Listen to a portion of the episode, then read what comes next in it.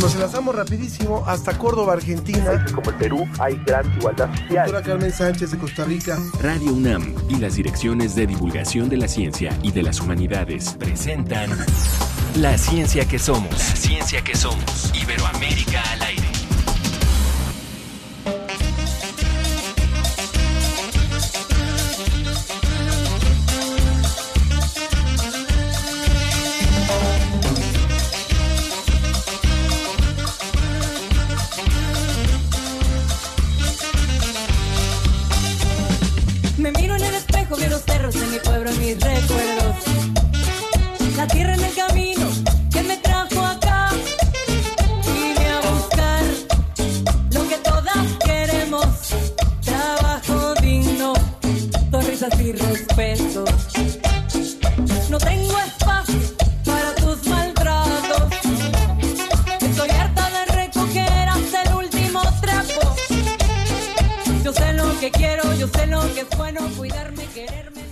Buenos días, sean muy bienvenidos a esta nueva emisión de La Ciencia que Somos Iberoamérica al aire. Hoy estamos muy contentos, Ángel, ¿eres de verdad? Volvemos a la cabina, volvemos a la cabina. Porque estamos transmitiendo por primera vez desde hace tres años desde la cabina de la ciencia que somos. Las plataformas nos ayudaron mucho a seguir con radio a través de esta emergencia, pero estamos de vuelta y no hay nada como la presencialidad. Lo que están escuchando es eh, la colectiva feminista Puras Mujeres. Ellas son originarias de Honduras y utilizan cumbia, canción popular y ritmos latinoamericanos y todo lo juntan para hacer activismo en defensa de los derechos de las mujeres. Y esta selección musical corrió a cargo de Marían Trejo por el 8M que estamos festejando estos días, Día Internacional de la Mujer y bueno, por supuesto está conmigo Ángel Figueroa, yo soy Ana Cristina Olvera. Muchas gracias. Bueno, también por el 8M, la Coordinación de Género de la UNAM ha concentrado diversos eventos que se van a llevar a cabo en la máxima casa de estudios, como son charlas, conferencias y otras actividades más que ustedes pueden encontrar en su página durante todo el mes de marzo. Para los que no están en la Ciudad de México, los pueden seguir también a través de Facebook y a través de Twitter en coordinación de coordinaciongénero.unam.mx coordinaciongénero.unam.mx y qué buena música, vamos a subirle un poquito más y nos vamos a lo que le tenemos preparado para hoy.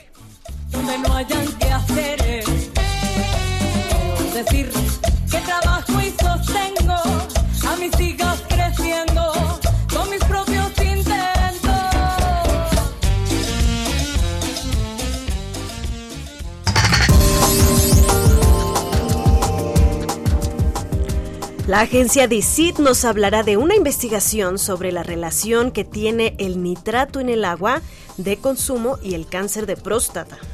También le vamos a contar de un podcast que aborda las enfermedades a partir de sus efectos en lo social, en lo económico y en lo emocional. Se llama, escuche usted, Pan para el Susto, Pan para el Susto.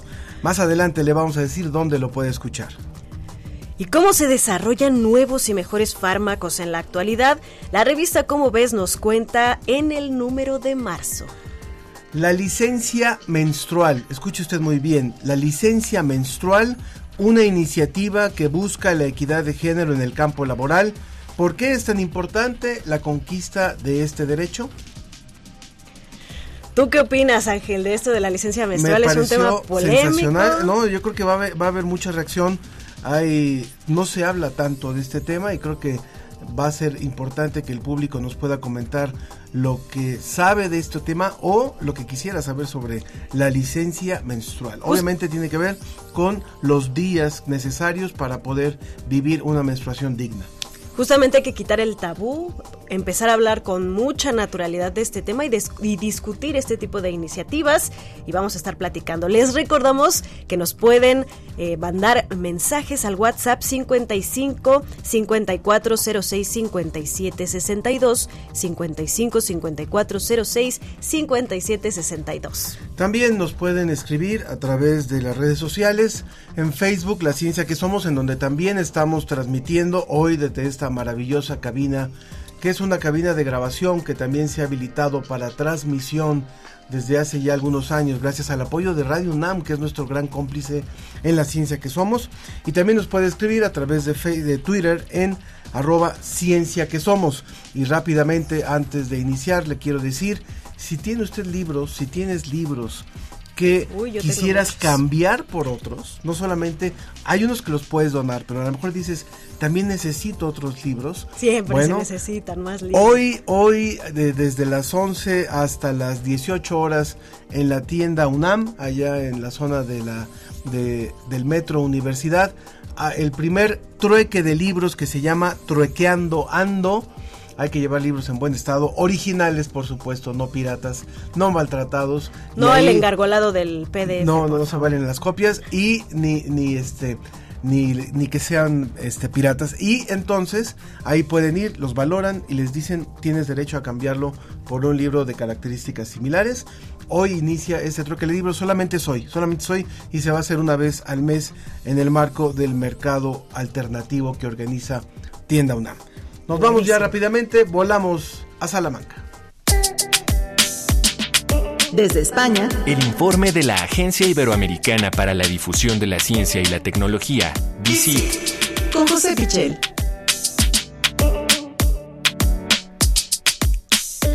Buenos, buenas tardes para ti, José, que nos acompañas desde España. Nos da mucho gusto saludarte y que nos cuentes todas las noticias que nos tiene DICIT acerca de la ciencia.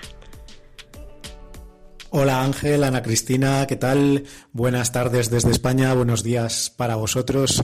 Empezamos con una noticia que nos lleva precisamente ahí, a México, y es que nos ha llamado mucho la atención una investigación que se publicaba esta semana, hace pocos días, sobre eh, ciudades antiguas de lo que ahora es México. En total, 24 ciudades han estudiado arqueólogos estadounidenses para tratar de averiguar cuáles eran los factores que pueden explicar por qué unas duraban más o menos en el tiempo. Eh, algunas duraban simplemente un siglo o dos, mientras que otras podían durar mil años o más. Eh, se han fijado en ciudades que fueron fundadas entre el año 1000 y el año 300 antes de Cristo en Mesoamérica y que coinciden, pues eso, con lo que ahora es México y llegan a conclusiones muy interesantes. Estos eh, arqueólogos, estos investigadores liderados por eh, Gary Feynman del Film Museum de Chicago. Y eh, las conclusiones a las que llegan es que son muy importantes las estructuras de gobierno, aquellas formas colectivas de gobierno, eh, aquellas ciudades que invierten más en infraestructuras colectivas y en cooperación entre hogares, bueno, pues ese tipo de ciudades son las que permanecen durante más tiempo, durante más siglos a lo largo de la historia.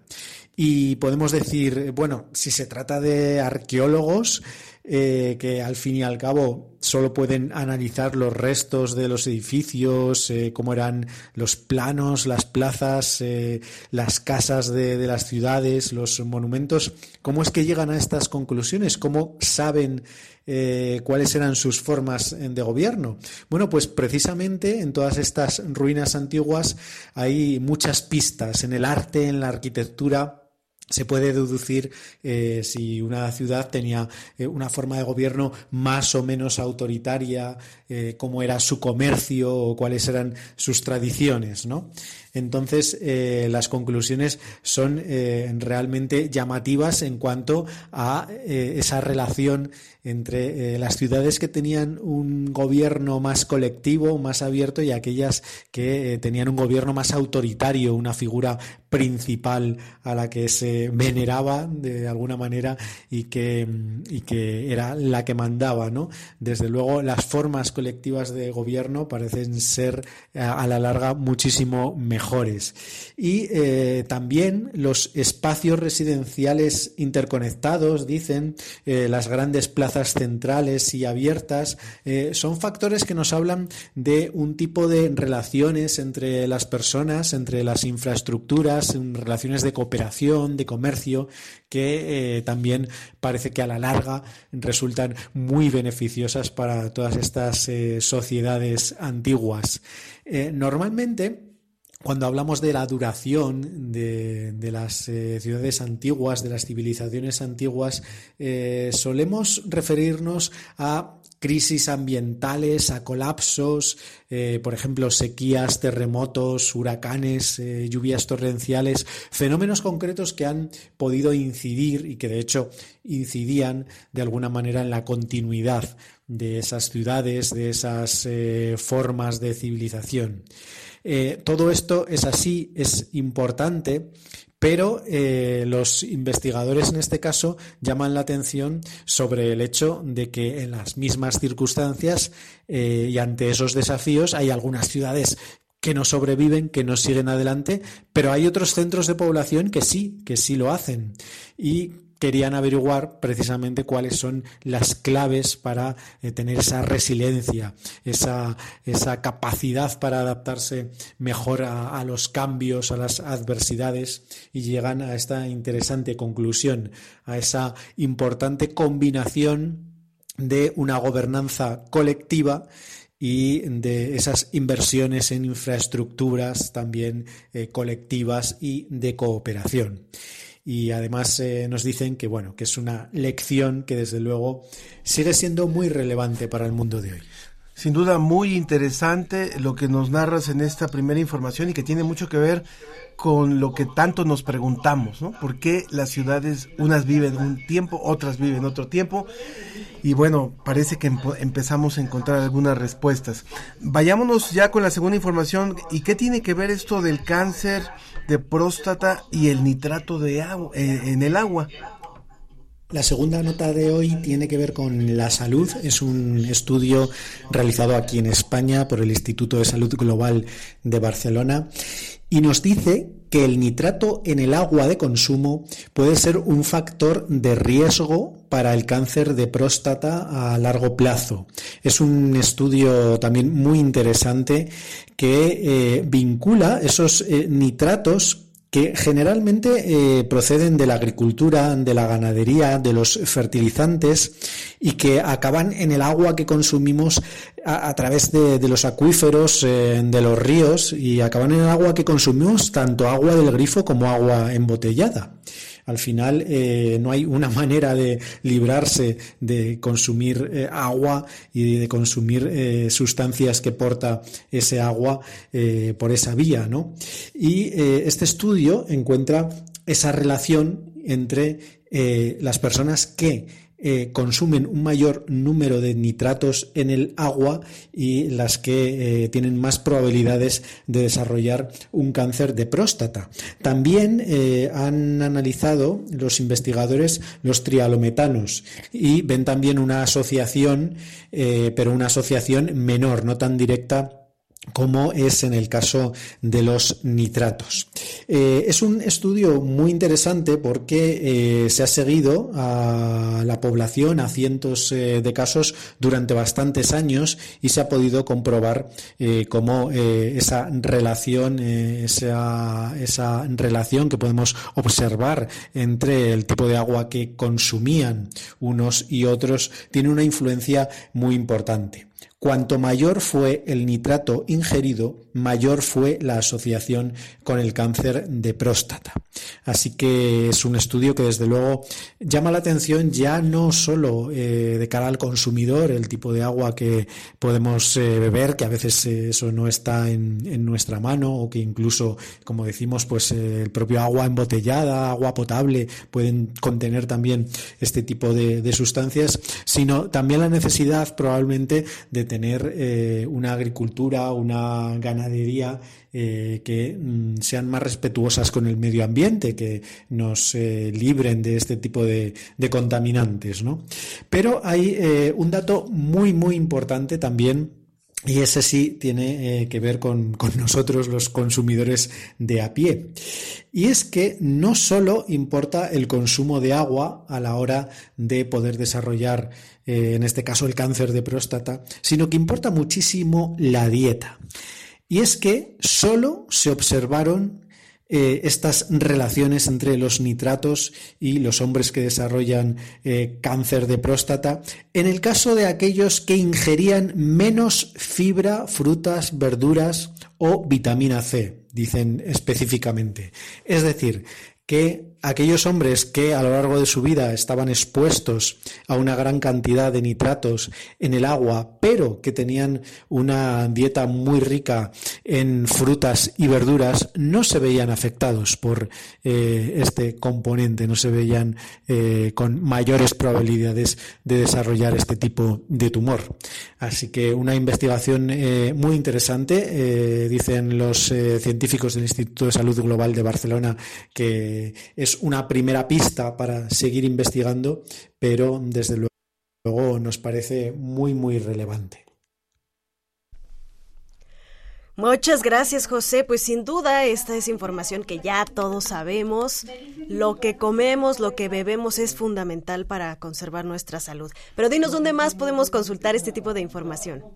Ángel, Ana, esto ha sido todo por hoy. Ya sabéis que podéis encontrar muchas más noticias de ciencia y tecnología de toda Latinoamérica, España, Portugal en la página de la Agencia Iberoamericana para la Difusión de la Ciencia y la Tecnología, www.dicit.com. Nos vemos el próximo viernes. Un abrazo. Muchas gracias, José. Y vamos rápidamente con la cápsula del Día Internacional de la Mujer. Escuchamos a Estrella Burgos y continuamos con nuestros temas preparados para hoy. Las mujeres en la ciencia.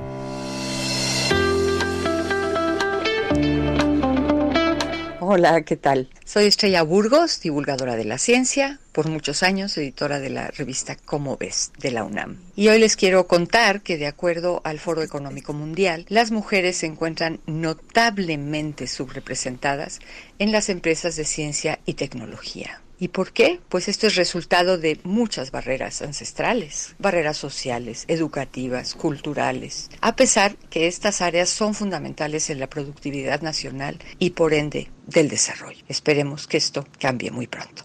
Gracias.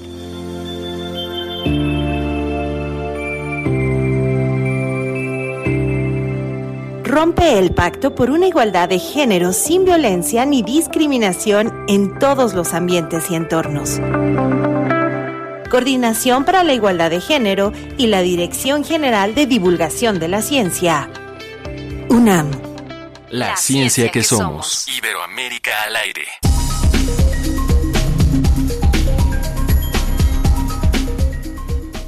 Continuamos en la ciencia que somos. Nos da muchísimo gusto tener ya a nuestra próxima invitada. Ella es Mari Carmen Clement.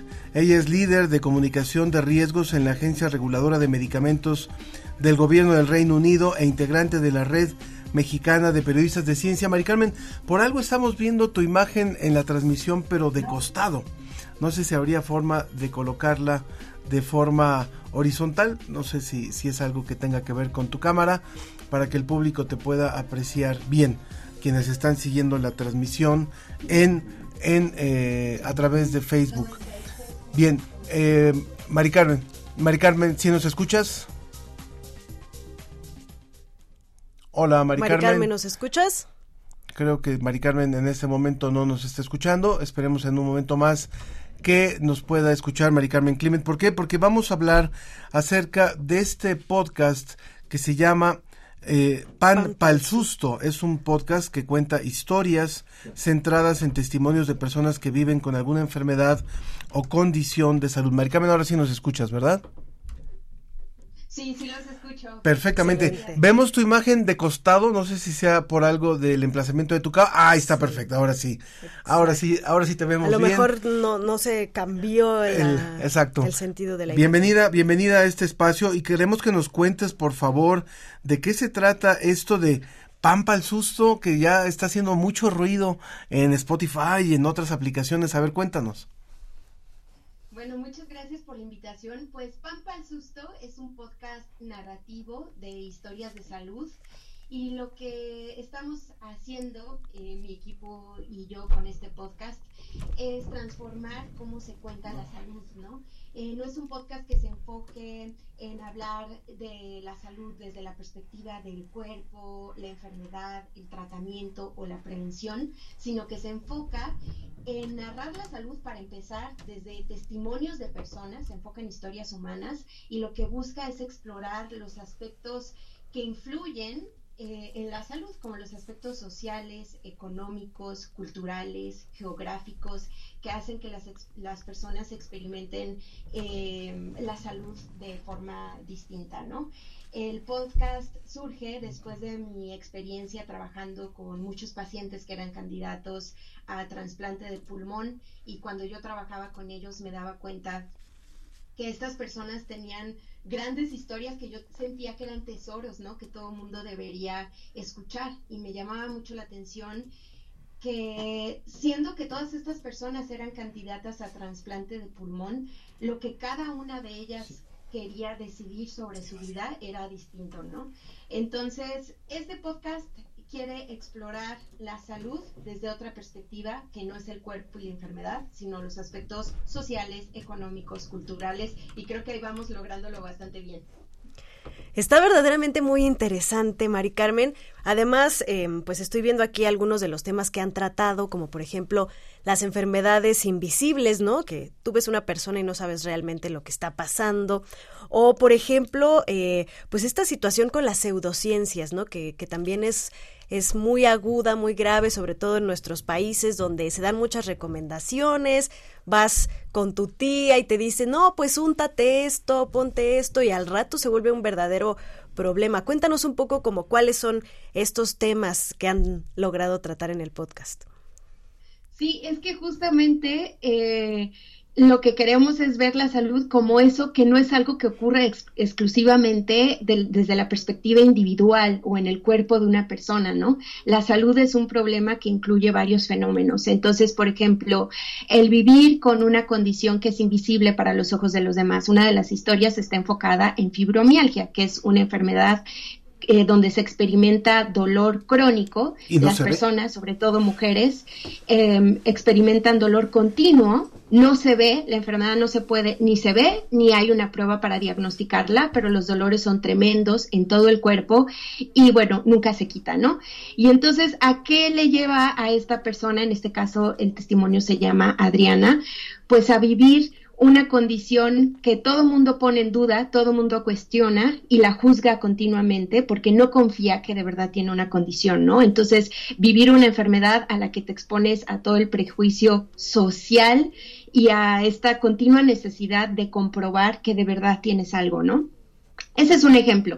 Y el de las pseudociencias, también eh, esta historia que se llama el chasquido en las rodillas, trata otro fenómeno de la salud, que es, por ejemplo, la corrupción en la venta de productos que no están regulados ni certificados. En este caso, un producto llamado Ajo King, eh, que se vende como un producto natural y supuestamente mágico para el dolor. Y verdaderamente la experiencia de las personas se siente como mágico, ¿no? Les quita dolores que en años nunca se les habían quitado. La pregunta es, ¿por qué un un producto supuestamente natural, herbal, puede quitar dolores que nada había logrado quitar. Bueno, aquí voy a hacer un poco un spoiler, pero la respuesta es, pues porque tiene cortisona.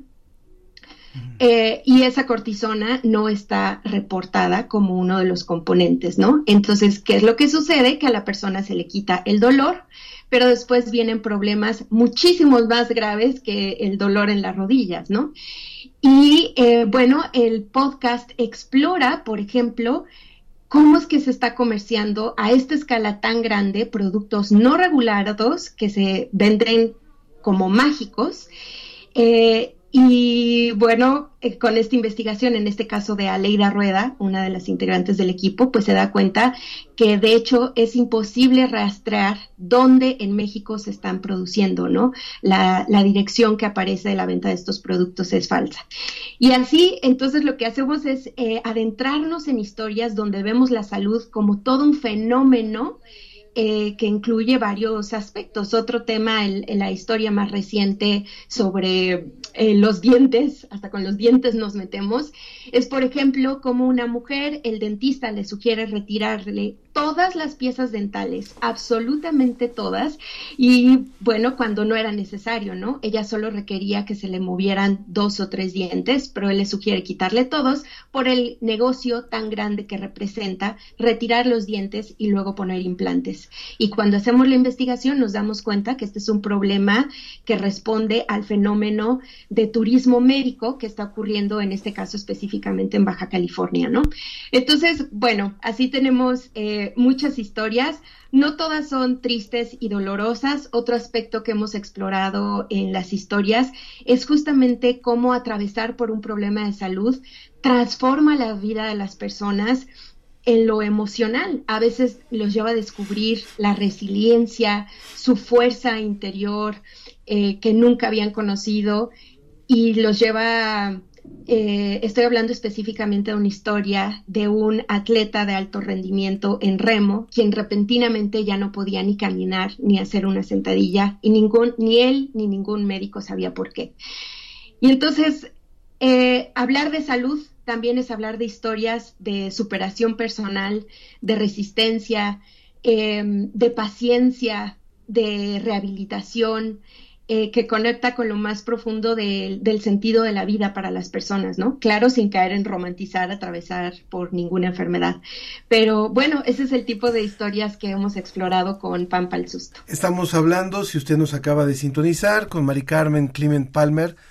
Ella es líder de comunicación de riesgos de la Agencia Reguladora de Medicamentos del Gobierno del Reino Unido y también es integrante de la Red Mexicana de Periodistas de Ciencia y parte de este equipo, de este podcast que se llama Pan Pal Susto, que hoy en particular nos ha hecho falta este pan pal susto porque estamos transmitiendo nuevamente desde la cabina y siempre esto implica esta adrenalina sabrosa de, de, hacer la radio desde en vivo. Pero algo que es muy importante también preguntarte, Mari Carmen, eh, ustedes al crear este podcast están abriendo una puerta para, para una serie de personas que han vivido padecimientos distintos y que quieren hablar, porque muchas veces algunos quieren compartir su experiencia para ayudar a otros, para, para eh, empoderar a otros, para darle herramientas a otros. Entonces, por un lado, reconocer que esto se convierte en una vitrina, en un espacio para poder hablar, pero también es un espacio para poder escuchar. ¿Qué ha pasado con quienes han escuchado este podcast.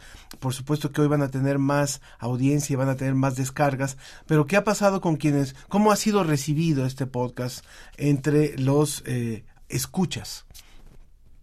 Ay, lo dices muy bien, ha sido un espacio para poder hablar y para poder escuchar. Quien habla, muchas veces nos han dicho ya que es la primera vez que se sienten así de escuchados y que sienten que hay un espacio para contar con lujo de detalle cómo se vive y cómo se siente su enfermedad.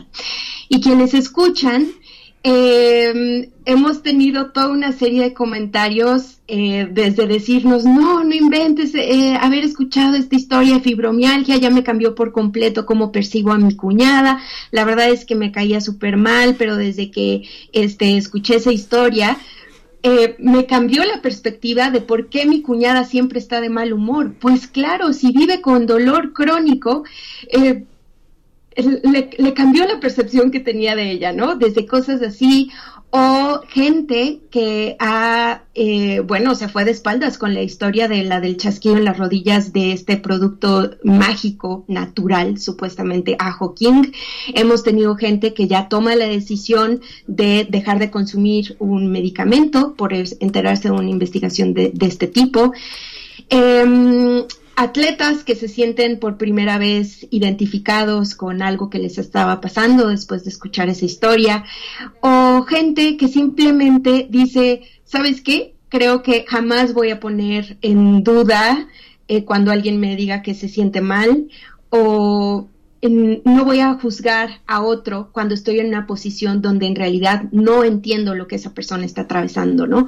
Entonces yo lo resumiría como que la respuesta ha sido eh, definitivamente como de levantar empatía en las personas y mm, un interés genuino en escuchar eh, las diferentes formas de vivir, ¿no? Porque las condiciones de salud es un aspecto más que nos hace diversos. A veces consideramos la diversidad desde la perspectiva de género, sociocultural, pero la salud es un elemento más que nos hace ser distintos. Entonces, creo que la respuesta en la escucha ha sido como decir, oh, creo que estaba juzgando sin entender. Y eh, justamente la gente dice, prefiero escuchar en vez de juzgar y están abiertos a saber más, a escuchar más historias. Y justo en ese sentido quiero aprovechar para decir que sugiéranos historias para la, siguiente temporada. El equipo somos Itzel Gómez, Aleida Rueda y Carlos Antonio Sánchez. Eh, Carlos hace toda la edición sonora y estamos eh, de verdad deseosos de que nos sugieran historias para incluir eh, para la siguiente temporada en la cual ya estamos trabajando. Entonces, si por ahí tienen una buena historia, por favor, eh, sugiéranla. Y estamos en todas las redes sociales. Así, yo aquí ya me fui ya me seguí. No, pues, quiero aprovechar para decirles que estamos en todas las redes, en Facebook, Twitter, Instagram, LinkedIn. Ahí em, buscamos el Pampa Estamos como Pampa al Susto. Mari Carmen, pues eh, va a ser muy interesante. Yo creo que todos tenemos una historia así de salud, de un caso extraño, extravagante, de lo que nos pasa con nuestros cuerpos y la experiencia que tenemos de ellos y cómo solucionamos estos problemas. Para terminar, nada más me gustaría preguntarte, Pampa al susto, pues es una frase muy mexicana, ¿no? O sea, creo que nosotros la tenemos bien manejada. ¿Ustedes abordan casos de toda América Latina, también tú que estás en el Reino Unido o solamente de México? ¿Cuál es eh, el, enfoque? Eh, mira, las historias que tenemos hasta ahora, eh, la mayoría son eh, bueno, si no es que todas hasta ahorita son de México, nos interesa extendernos más hacia América Latina. Ya tenemos testimonios de España, por ejemplo, que estarán en la siguiente temporada. Eh, pero sí, la frase es muy local, es muy de México y el nombre de Pampa el Susto vino porque cuando yo estaba, antes de que fuéramos un equipo, porque ahora somos un equipo de cuatro personas, pero originalmente estaba yo solita pensando, ¿y cómo se va a llamar mi podcast y todo? Y bueno, desde una experiencia muy personal, yo tengo tengo eh, diabetes tipo 1 y continuamente me, expuse a esa pregunta de que si me había dado diabetes por un susto y me daba mucha risa eso y yo decía, sí, sí, me dio un susto y no me comí mi pan porque ven que tenemos esta idea popular equivocada, es un mito, de que cuando tienes un susto te deberías comer un pan para evitar que te dé diabetes, ¿no? Entonces como yo tengo diabetes tipo 1, yo les decía, sí, sí, sí, me di un susto y no me eché mi pancito y por eso tengo diabetes. Entonces, eh, a partir de esa expresión surge la idea como de un podcast que intenta explorar la salud y desmitificar e-, ideas equivocadas que tenemos sobre la salud, pues yo dije, ay, mira, se va a llamar Pampa el Susto. Eh, eh, bueno, pues ahí es eh, la, historia del título. no sé si en otros países se quedan así de qué, qué es eso, se tratará de repostería ese podcast, pero bueno, hasta ahora esperemos que haya quedado clara la idea. Muchas gracias, Mari Carmen, y gracias por... Ya, ya, ya tenemos por aquí un caso de nuestra productora que va, estuvo seis meses en terapia intensiva y está dispuesta a participar. Así es que, bueno, ya eh, se van a sumar seguramente muchos casos y hay comentarios del público que festejan este esta iniciativa, como es el caso de Mario Alberto Mora, que dice ya lo encontré, pero bueno, este ahí está eh, lo estaba él buscando y, seguramente van a tener ahora más búsquedas. Pampa al susto, este podcast que hace eh, algunos integrantes de la red mexicana de periodistas de ciencia. Gracias, Mari Carmen. Clement, muchas gracias por estar con nosotros. gracias. Gracias, un abrazo. Gracias. Seguimos escuchando estas colaboraciones del Día Internacional de la Mujer. Ahora la querida Clementina Kiwa nos da su perspectiva. Despierta tus neuronas. Ven y disfruta de charlas, talleres, juegos y más en Universo Museo de las Ciencias del 15 al 19 de marzo. Adéntrate en el apasionante mundo de las neurociencias. Consulta toda la programación en www.universum.unam.mx. Las mujeres en la ciencia.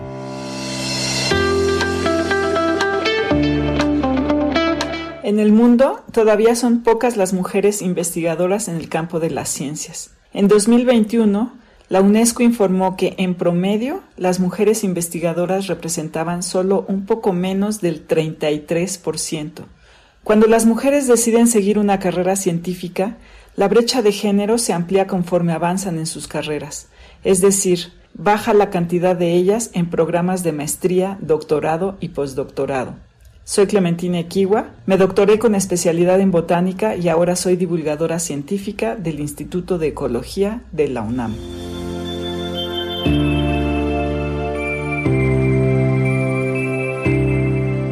Rompe el pacto por una igualdad de género sin violencia ni discriminación en todos los ambientes y entornos.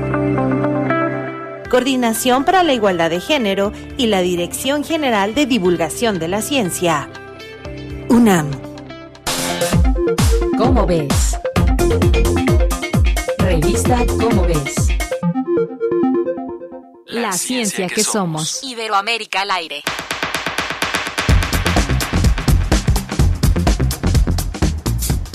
Pues la semana pasada, Ángel, como estuvimos en la caravana, no pudimos hablar como todos los meses lo hacemos de los contenidos de la revista Como ves. Creo que ahí tuvimos, pero pues yo estoy muy emocionada cada mes de saber cuáles son los temas que Como ves va a traer en esta edición y los de este mes se ven súper interesantes, Ángel. ¿Tú, ¿Tú pudiste ojear, eh, enterarte ahí de algunos? Claro que sí, y creo que en un momento más va a estar con nosotros ya Sergio de Regules, quien es físico y divulgador de la Dirección General de Divulgación de la Ciencia de la UNAM, para contarnos de lo que es el artículo de portada, los avatares químicos, en fin. Eh, pero antes, vamos a aprovechar rápidamente para poderle comentar al público. Marcela Boy dice, la pérdida de salud nos confronta con todo en la vida. Y recuerden, Pampa al Susto lo encuentran en YouTube también. También nos han escrito algunas otras, algunas otras personas como Pérdida, eh, Patricia Chavarría que dice, como siempre, excelente programa. Saludos desde la alcaldía de Tláhuac y Mario Alberto Mora que era que nos decía que estaba buscando la, Sí, y también Xochitl Arellano nos dice que acaba de leer un libro de fermentación y que dejar el agua potable o de botella afuera en una vasija 24 horas se le evapora el cloro y otros ingredientes. Bueno, esto yo creo que el comentario sobre la nota de José Pichel de, estos componentes del agua que pueden ser dañinos. Recuerden también, cuéntenos, pan pa'l susto los que nos escuchan en Colombia, en, en Argentina, etcétera, si les dice algo. Pero bueno, ya tenemos ahora sí a Sergio de Regules, que como bien menciona- mencionaba Ángel, pues es físico y divulgador aquí en la Dirección General de Divulgación de la Ciencia y nos va a platicar más a fondo de cuál es el contenido de este mes de Cómo ves, que además seguimos festejando los 25 años, ¿verdad, Sergio? Así es, todo el año festejamos los 25 años, aunque la media fecha es hasta diciembre y ya les contaremos que estamos también vamos a hacer en este momento. Pero bueno, el número del mes, que es en marzo de 2023, les quiero platicar los tres artículos principales. El primero, el de portada, se llama Avatares Químicos e Industria de Nuevos Fármacos, y es de Cintia Fernández, Humberto Mendoza y José Correa. Y ellos nos cuentan lo siguiente, no se toma una pastilla, ¿no? Y entonces esperas que te haga cierto efecto al cabo de, de- de unos minutos. Y uno no se imagina cómo pasa esto, no se imagina Tenemos, cómo tenemos un poquito de problemas con la comunicación, Sergio. A ver si pudieras moverte para poder escucharte mejor. A ver, no sé si ahí se oiga mejor, ahí está mejor. Todavía no, todavía no, se escucha Nos todavía. escuchamos- a lo mejor podemos volver a intentar hacer la llamada, ¿no? Eh, espera, o- conectar de otra, de otra manera. Sí, en un momento más nos retomamos la comunicación con Sergio de Regules y bueno, finalmente, eh, como lo decía él, si usted no conoce la revista Como ves, sería interesante que le eche una, una- un ojo. Es una revista que desde hace 24 años está, está entrando a su año número 25 para eh, donde, donde se ha hecho un trabajo importantísimo de divulgación encabezada por Estrella Burgos durante mucho tiempo ha eh, sido un referente de comunicación de la ciencia eh, para públicos diversos en puestos de periódicos, en locales cerrados, en donde a lo largo de 25 años, 24, 25 años, se ha, eh, se ha, sido- se ha testiguado los avances de ciencia tanto a nivel internacional como a nivel eh, México. Sergio, a ver eh, si tenemos ahora buena comunicación contigo, adelante. Esperemos que sí, Ángel. Bueno, les estaba contando del artículo de portada del Cómo ves de marzo, que se llama Avatares Químicos, donde nos hablan estos tres autores que mencioné de cómo interactúan las sustancias que vienen en los medicamentos que nos tomamos eh, molecularmente en el organismo, ¿no? Digamos, antes uno pues eh, probaba sustancias medicinales de manera bastante empírica, en la que tomabas, no sé, un extracto de algún tipo de planta, una cosa así, y te lo tomabas y veías que te pasaba, y nadie sabía muy bien por qué. Hoy que sabemos que en realidad eh, la interacción de las moléculas de las medicinas con nuestro cuerpo es sumamente mecánica, ¿no? O sea, digamos, es, las moléculas tienen formas tridimensionales, nuestras células tienen protuberancias también tridimensionales, y estas se pegan unas como, con, con otras un poquito como dos manos derechas dándose la mano y encajan de una manera completamente mecánica y eso es lo que lleva al efecto de la, de la, del fármaco, ¿no? Y entonces eso quiere decir que si conocemos la estructura tridimensional de, distintas moléculas, podríamos saber qué efecto pueden tener en el organismo, o al revés, si queremos cierto efecto en el organismo, podríamos buscar qué molécula, qué forma tridimensional de una molécula podría servir. Y lo, de lo que nos hablan estos autores es de que ahora esto se puede simular por computadora con avatares químicos de las moléculas representados en forma virtual en una computadora y uno puede hacer interactuar con con las células, las estructuras de las células según las conocemos por estudios microscópicos y cosas así. Entonces es una nueva forma de obtener fármacos, ya no por prueba y error, ya no por pues, encontrar estas sustancias y me quitó el dolor de cabeza, sino buscándolas deliberadamente. Pero a mí el artículo que más me gusta de esta edición es el que se titula La mala estrella de Guillaume Le Gentil, que es de Daniel Martín Reina, donde nos cuenta la historia de un loser fantástico resulta que en la ciencia pues tendemos a contar las historias de lo que sale bien, ¿no? Y entonces a veces nos la presentan como una marcha triunfante hacia la verdad absoluta y la verdad es que en la ciencia lo más común es que las cosas salgan mal. Después solo reportes lo que salió bien, pero el, proceso, en el proceso te equivocas mucho. Y este pobre hombre que era un astrónomo francés que en el siglo XVIII decidió contribuir al esfuerzo internacional por ir a observar un fenómeno un fenómeno que se llama el tránsito de Venus, que ocurre cada 100 años, ¿no? Pero que sirve para saber el tamaño eh, del sistema solar por unas mediciones que se hacen desde la Tierra. Y él quería contribuir, entonces quería ir a observar el tránsito de Venus de 1771, 61 creo, y resulta que todo le salió mal. Entonces esta es una historia en la que, bueno, vemos todos sus preparativos y vemos por qué le salen mal las cosas, y esto nos, nos ilustra una cosa que sabemos muy bien quienes estamos más cercanos a la ciencia, que es que muchas veces lo normal es que las cosas te salgan mal. Y sin embargo, esta historia habla mucho de cómo funciona la ciencia. A mí me encantó. Y el último artículo principal de cómo ves de este mes es uno sobre el color de los pulpos. Si a ti te preguntan de qué color es un pulpo, quién sabe qué responde uno, ¿no? Pues si, si, uno piensa en el pulpo que se come o que compra en el súper para comer gris ¿no? o blanco, y resulta que no, que los pulpos y sus parientes, los calamares y las sepias, son del color según el estado de ánimo o la situación en la que se encuentren, porque son unos bichos capaces de unas hazañas de camuflaje increíbles. Y estos, e, este autor, Ricardo Pliego Cárdenas, nos cuenta cómo logran esto los pulpos. Resulta que no es igual como que, que como lo hacen otras especies como los camaleones, y además estos, estos organismos pueden cambiar de color a voluntad camuflarse perfectamente con el fondo en el que están eh, completamente a voluntad y nos explica además que esto lo logran con unas células que tienen por toda la piel que ya traen los colores y estas células simplemente se expanden, ¿no? Es una cosa increíble. Y por supuesto, pues, yo quisiera recomendarles que no se pierdan además nuestra sección de cómic de este mes. El cómic está verdaderamente chistoso, se llama La Edad de las Rocas. Y ya, ya tienes varios fans que nos están escribiendo, Sergio, que eres un gran, gran divulgador, que siempre es muy grato escucharte y pues qué mejor que leer también la revista como ves que tú pues estás muy, muy involucrado en todos los contenidos. Se oye increíble el contenido de este mes y pues seguimos, seguimos con todos los festejos para llegar finalmente a festejar los 25 años este diciembre. Muchas gracias, Sergio. Para allá vamos, gracias a ustedes. Hasta luego. Hasta luego. Las mujeres en la ciencia.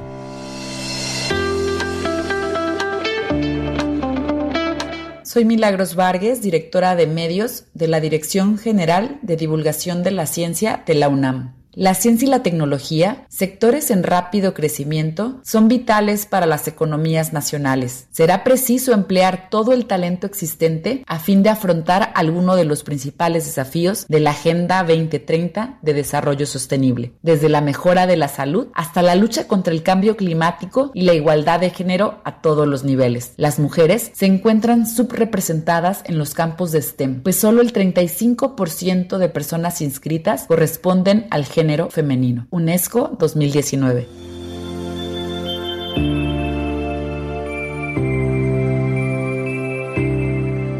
Rompe el pacto por una igualdad de género sin violencia ni discriminación en todos los ambientes y entornos.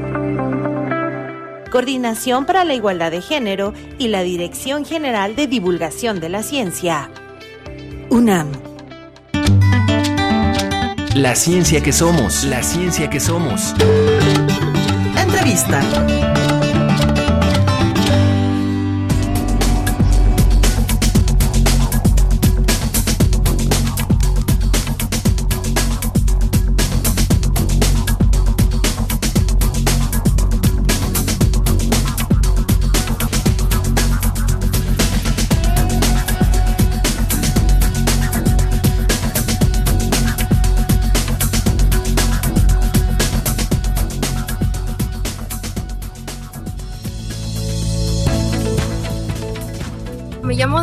Y yo opino que respecto a la licencia menstrual sí debería de implementarse porque hay mujeres que su ciclo menstrual les causa muchas molestias físicas y es cansado y es agotante y agobiante. Para empezar, pienso que es una buena iniciativa porque como que ha sido invisibilizado y es como un tema tabú en la sociedad en general. Hola, mi nombre es Nayeli Pérez. Por estar en nuestra menstruación, no podemos hacer como bien las actividades o poner atención por el mismo dolor. Pues me parece una buena idea que hayan creado esa iniciativa. Es algo muy bueno para nosotras. Bueno, yo soy Paulina, pues son días que en algunas ocasiones nos incapacitan físicamente. Muchas sufrimos dolores o mareos, incluso hay quien de vez en cuando se le baja la presión, hasta puede desmayarse. Entonces creo que es importante que se contemplen estas cosas.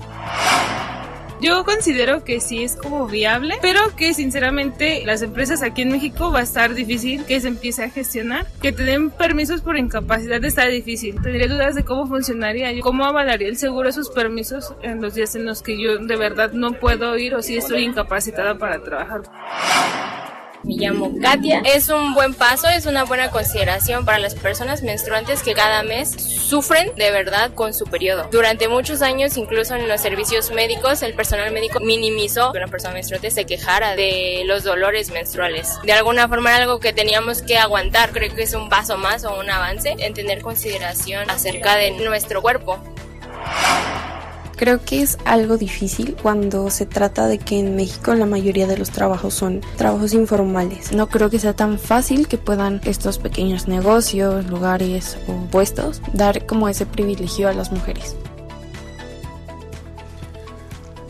Para hablar, para hablar sobre este tema, la licencia menstrual y una menstruación digna, están con nosotros Gabriela Álvarez de la Comisión Interna para la Igualdad de Género de la Facultad de Arquitectura y Sandra Álvarez del Programa de Género en Perspectiva de la misma facultad.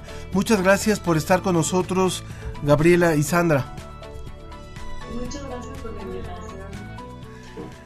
Bien, pues es, es un tema muy importante y eh, pareciera increíble que en el año 2023 apenas estemos hablando de esto.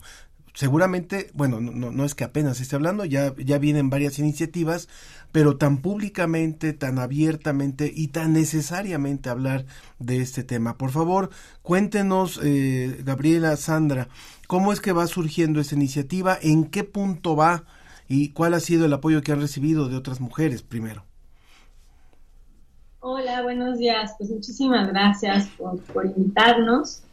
La menstruación digna es una iniciativa que está sucediendo a nivel internacional. Desde el 24 de noviembre de 2020 en Escocia ya se declaró el acceso gratuito a los productos de gestión menstrual Y es un punto bien interesante.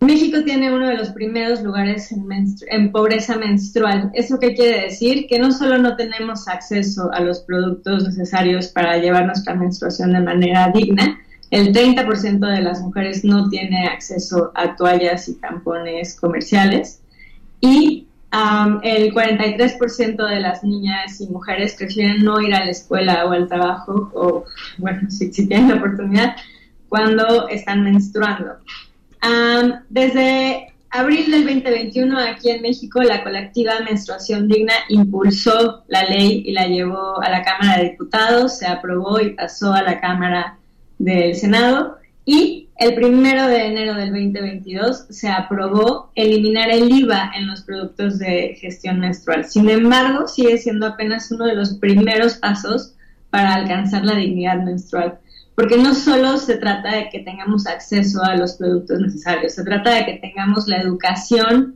y, la preparación correcta para llevar a cabo nuestra vida de manera normal. Las mujeres menstruamos cada 28 días, en algunos casos 26. Eso quiere decir que es más de una vez al mes y es una situación que marca la vida de muchas mujeres. Sí, resulta verdaderamente sorprendente, Gabriela y Sandra. Estábamos escuchando el sondeo y oímos a esta chica decir, no creo que las empresas les den este privilegio, decía, ¿no? A las mujeres de poder, eh, pues llevar una situación muy complicada de una forma tranquila, ¿no? Pedir una licencia, tal vez tener eh, algún poco de calma. Y es que no es un privilegio, las mujeres, como bien ustedes lo, lo, lo mencionan, menstruan, menstruamos cada 28 días, yo creo que todas hemos vivido una situación compleja porque no se habla, porque no se puede, tienes que actuar como si estuvieras normal y estás, se habla de que el dolor puede ser incluso como un paro cardíaco, ¿no? El, la cantidad de dolor que, que, genera para algunas personas, para algunas mujeres. Entonces, ¿qué implica eh, poder no solamente, obviamente, tener, eh, por ejemplo, estas iniciativas como la, la licencia o tener acceso el IVA mínimamente que, se le quite a los productos, sino también que se normalice, que se pueda como generar una cultura más en favor de que esta situación se hable con claridad y se pueda gestionar de manera correcta. Sí, por ejemplo, en, el tema de la licencia menstrual es llama bastante nuestra atención el ver que de pronto se puede considerar como un acto de discriminación cuando tendría que ser todo lo contrario, ¿no? Estamos hablando de una falta de educación y falta de, de comprensión y entendimiento de lo que, por lo que pasamos las mujeres. Empatía, ¿no? Eh, cada una vez al mes, ¿no? Como justo decía Sandra, cada 21 días. Cinco de cada 10 mujeres sufren de disminorrea y un 10% de endometriosis, lo cual quiere decir que sufren de dolores sumamente agudos una vez al mes y que tienes ¿no? Tienes que tomarte pastillas que probablemente pueden tener efectos secundarios, ¿no? Que, que, que tampoco son deseables, pero hay como esta pues sí, como el, compromiso social, ¿no? De voy a estar menstruando, pero voy a hacer como que no pasa nada, voy a ir a trabajar normalmente, no voy a decir que tengo cólicos porque qué vergüenza. Eh, creo que justo tendríamos que eliminar esos tabús y empezar a verlo como un derecho, no, no es un privilegio, es, es un derecho de todas las mujeres. Creo que también hay, hay una parte muy importante de eh, el trabajo con hombres para esta iniciativa finalmente el quitar este uso eh, despectivo que se ha hecho por muchísimo tiempo con respecto a, las mujeres en, en, situación de menstruación o, en periodo de menstruación y, usándolo como un calificativo. Creo que ahí hay una parte importante, sobre todo cuando son tantos hombres los que todavía coordinan las áreas, por ejemplo, de trabajo. Entonces, el que se use esto para usarlo, para, para mm, manejarlo como calificativo de mal humor, de, mala, de mala actitud, creo que es un principio. No sé cómo ha sido recibida esta iniciativa por parte de hombres, eh, Sandra y Gabriela Álvarez, ambas de la Facultad de Arquitectura. Sin duda, uno de los primeros pasos que tenemos que tomar es quitarnos la idea de que la menstruación es vergonzosa no hay nada de vergonzoso en menstruar y no tenemos por qué ocultarlo como mujeres. Los hombres tienen que comprender que, es algo normal e incluso podrían acompañarnos en, este proceso, ayudándonos a poder llevar de manera más comprensiva estos, estos factores que atraviesan la menstruación. Tenemos que quitarnos también estos tabús y estas, estos comentarios como, ay, es que está en sus días, ay, es que le va a bajar. no, no se trata de eso, se trata de que todos somos humanos, de que los hombres también tienen ciclos hormonales y de que estamos aquí para acompañarnos y comprendernos. Y sobre todo eso, hoy, por ejemplo, los estudios demuestran que la sangre menstrual es sumamente nutritiva. En contra, al contrario de lo que nos han dicho, de que era algo como asqueroso y como un desecho, la sangre menstrual podría incluso curar enfermedades. Sin embargo, hemos sido criados en un, en un ambiente y con una cultura de desprecio y, de, haber, de vergüenza alrededor de la menstruación cuando no, no hay nada de ello ahí realmente. De hecho, los, los, estudios científicos demuestran que hay muy pocos estudios alrededor de la disminorrea y la endometriosis. A mí una estadística que, me, que de verdad me indigna es hay cinco veces más estudios en disfunción eréctil que en endometriosis. Eso es realmente increíble. Sandra, eh, Andrea, digo Gabriela, perdón, ¿cuáles serían eh, los siguientes pasos? Estamos hablando de que muy recientemente apenas se aprueba pues quitarle el impuesto, el IVA a los a los eh, artículos de gestión menstrual en México. Hay países en los que incluso a las mujeres se les expulsa, ¿no? De, de la vida social durante su vida, digo, durante su periodo menstrual. ¿Cuáles serían los siguientes pasos a seguir para poder llegar alcanzar una menstruación digna, una cultura de la menstruación digna? Sin duda queda, queda mucho por hacer. Nosotras un poco desde la Facultad de Arquitectura lo que hicimos fue sumarnos a esta iniciativa de menstruación digna y aquí en la facultad tenemos un módulo en el que eh, recaudamos y donamos productos de gestión menstrual para toda la comunidad. Em, las alumnas o las personas menstruantes pueden acercarse y tomar uno o todos los productos menstruales que necesiten. Eso lo vemos como una, una acción sustantiva que nos puede ayudar a, a crear condiciones igualitarias entre todas nuestras alumnas y alumnos. Quien necesite productos de gestión menstrual los puede tomar y tiene acceso a ellos de forma gratuita en la universidad. Creemos que ese es un primer paso que hemos acompañado también de campañas de información, de conversatorios, de pláticas en las que invitamos a toda la comunidad a, sumarse y la respuesta ha sido muy interesada, interesante incluso por parte de los, de los alumnos hombres, ¿no? A ellos esta nueva generación tiene el interés, ¿no? De conocer qué es, conocer qué pasa, poder apoyar a sus compañeras, poder entender, ¿no? Por qué atraviesan sus amigas, sus novias, sus hermanas eh, cada 21 días. Creemos que son muchos los puntos que se tienen que atacar, pero estamos convencidas de que eh, eh, vamos empezando con algunas cosas, ¿no? Con el, el poder, poder dotar de productos menstruales y poder dotar de información a nuestra comunidad. Otro punto muy importante, si me dejan agregar, es llegar a una, a una menstruación sustentable Actualmente los productos que utilizamos normalmente y que se venden en los supermercados son altamente contaminantes y en muchos casos incluso tóxicos para los cuerpos de las mujeres.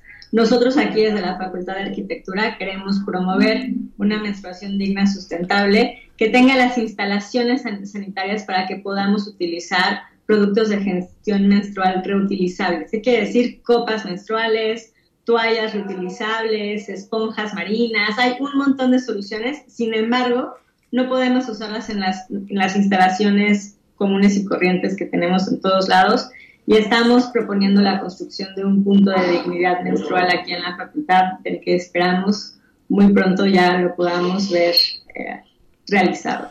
Pues muchísimas, muchísimas gracias, eh, Gabriela Álvarez de la Comisión Interna para la Igualdad de Género de la Facultad de Arquitectura y Sandra Álvarez del Programa de Género en Perspectiva de la misma facultad. Eh, vamos a poner en nuestras redes sociales las redes de ustedes para poder eh, invitar al público a que participe y creo que muchas veces nos preguntamos qué hacer, qué hacer, cómo erradicar la violencia. Este es un punto importante para empezar. No se necesitan las cosas acá tan grandes. Esto es un punto importante y cuando cambiemos esto vamos a dar un paso. Gracias, de, de esta forma nos despedimos. Gracias chicas.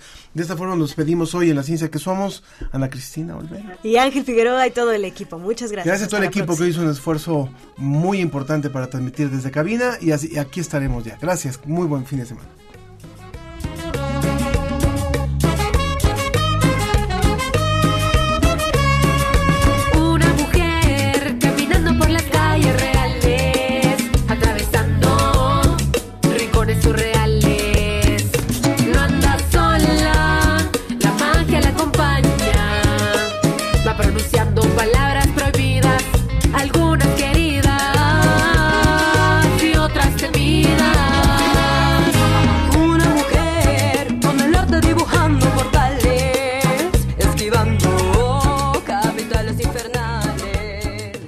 Esto fue La Ciencia que Somos. Iberoamérica al aire. Los esperamos el próximo viernes. La Ciencia que Somos. La Ciencia que Somos. Una coproducción de Radio UNAM y las direcciones de divulgación de la ciencia y de las humanidades.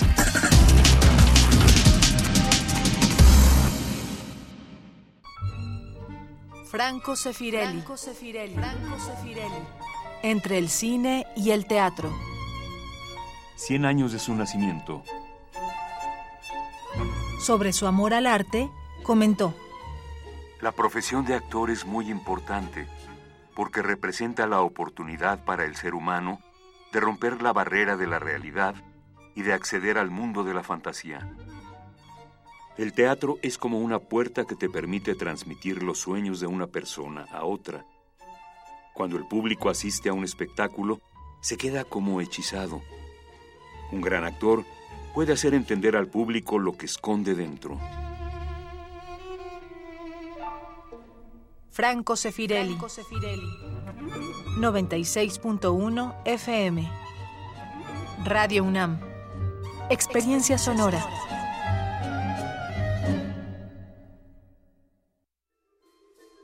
Todo tiempo pasado fue necesario para llegar hasta el ahora.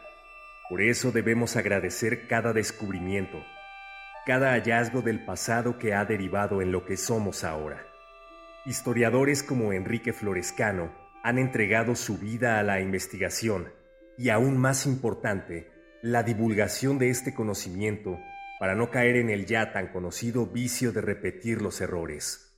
Al doctor Florescano le debemos también su visión de utilizar el futuro para comprender el pasado renovando la forma de hacer historia, desde la escritura de la misma hasta el fortalecimiento de las instituciones por las que pasó, como el Instituto Nacional de Antropología e Historia. A lo largo de su vida, se le intentó agradecer de muchas maneras, con el Premio Alfonso Reyes del Colegio de México, el Premio Nacional de Ciencias Sociales de la entonces Academia de la Investigación Científica, las palmas académicas y la Orden Nacional del Mérito Francesas, el Premio Nacional de Ciencias y Artes y la presea Otón de Mendizábal de Lina. Nos queda para recordarlo su copiosa obra sobre historiografía, mitología y cosmovisión de los pueblos originarios. Descanse en paz, Enrique Florescano. 7 de julio de 1937, 6 de marzo del 2023. Las 11 del día con cuatro minutos. Les saludamos con gusto en este viernes 10 de marzo de 2023 a través de los 96.1 frecuencia modulada estereofónica de Radio UNAM, transmitiendo desde Adolfo Prieto 133 en la colonia del Valle en la Ciudad de México. Le acompañamos en los controles técnicos José de Jesús Silva, en la continuidad de Enrique Pacheco. Yo soy Elizabeth Rojas y vamos a dar inicio a este periodo musical escuchando al compositor nacido en País Vasco en 1806, Juan Crisóstomo de Arriaga. Escucharemos su cuarteto para cuerdas número uno en re menor de 1824 en sus cuatro movimientos, Alegro, Adagio, Menueto y Adagio Allegretto. Interpreta la camerata Boccherini en el disco editado por el sello Naxos en el año 2005.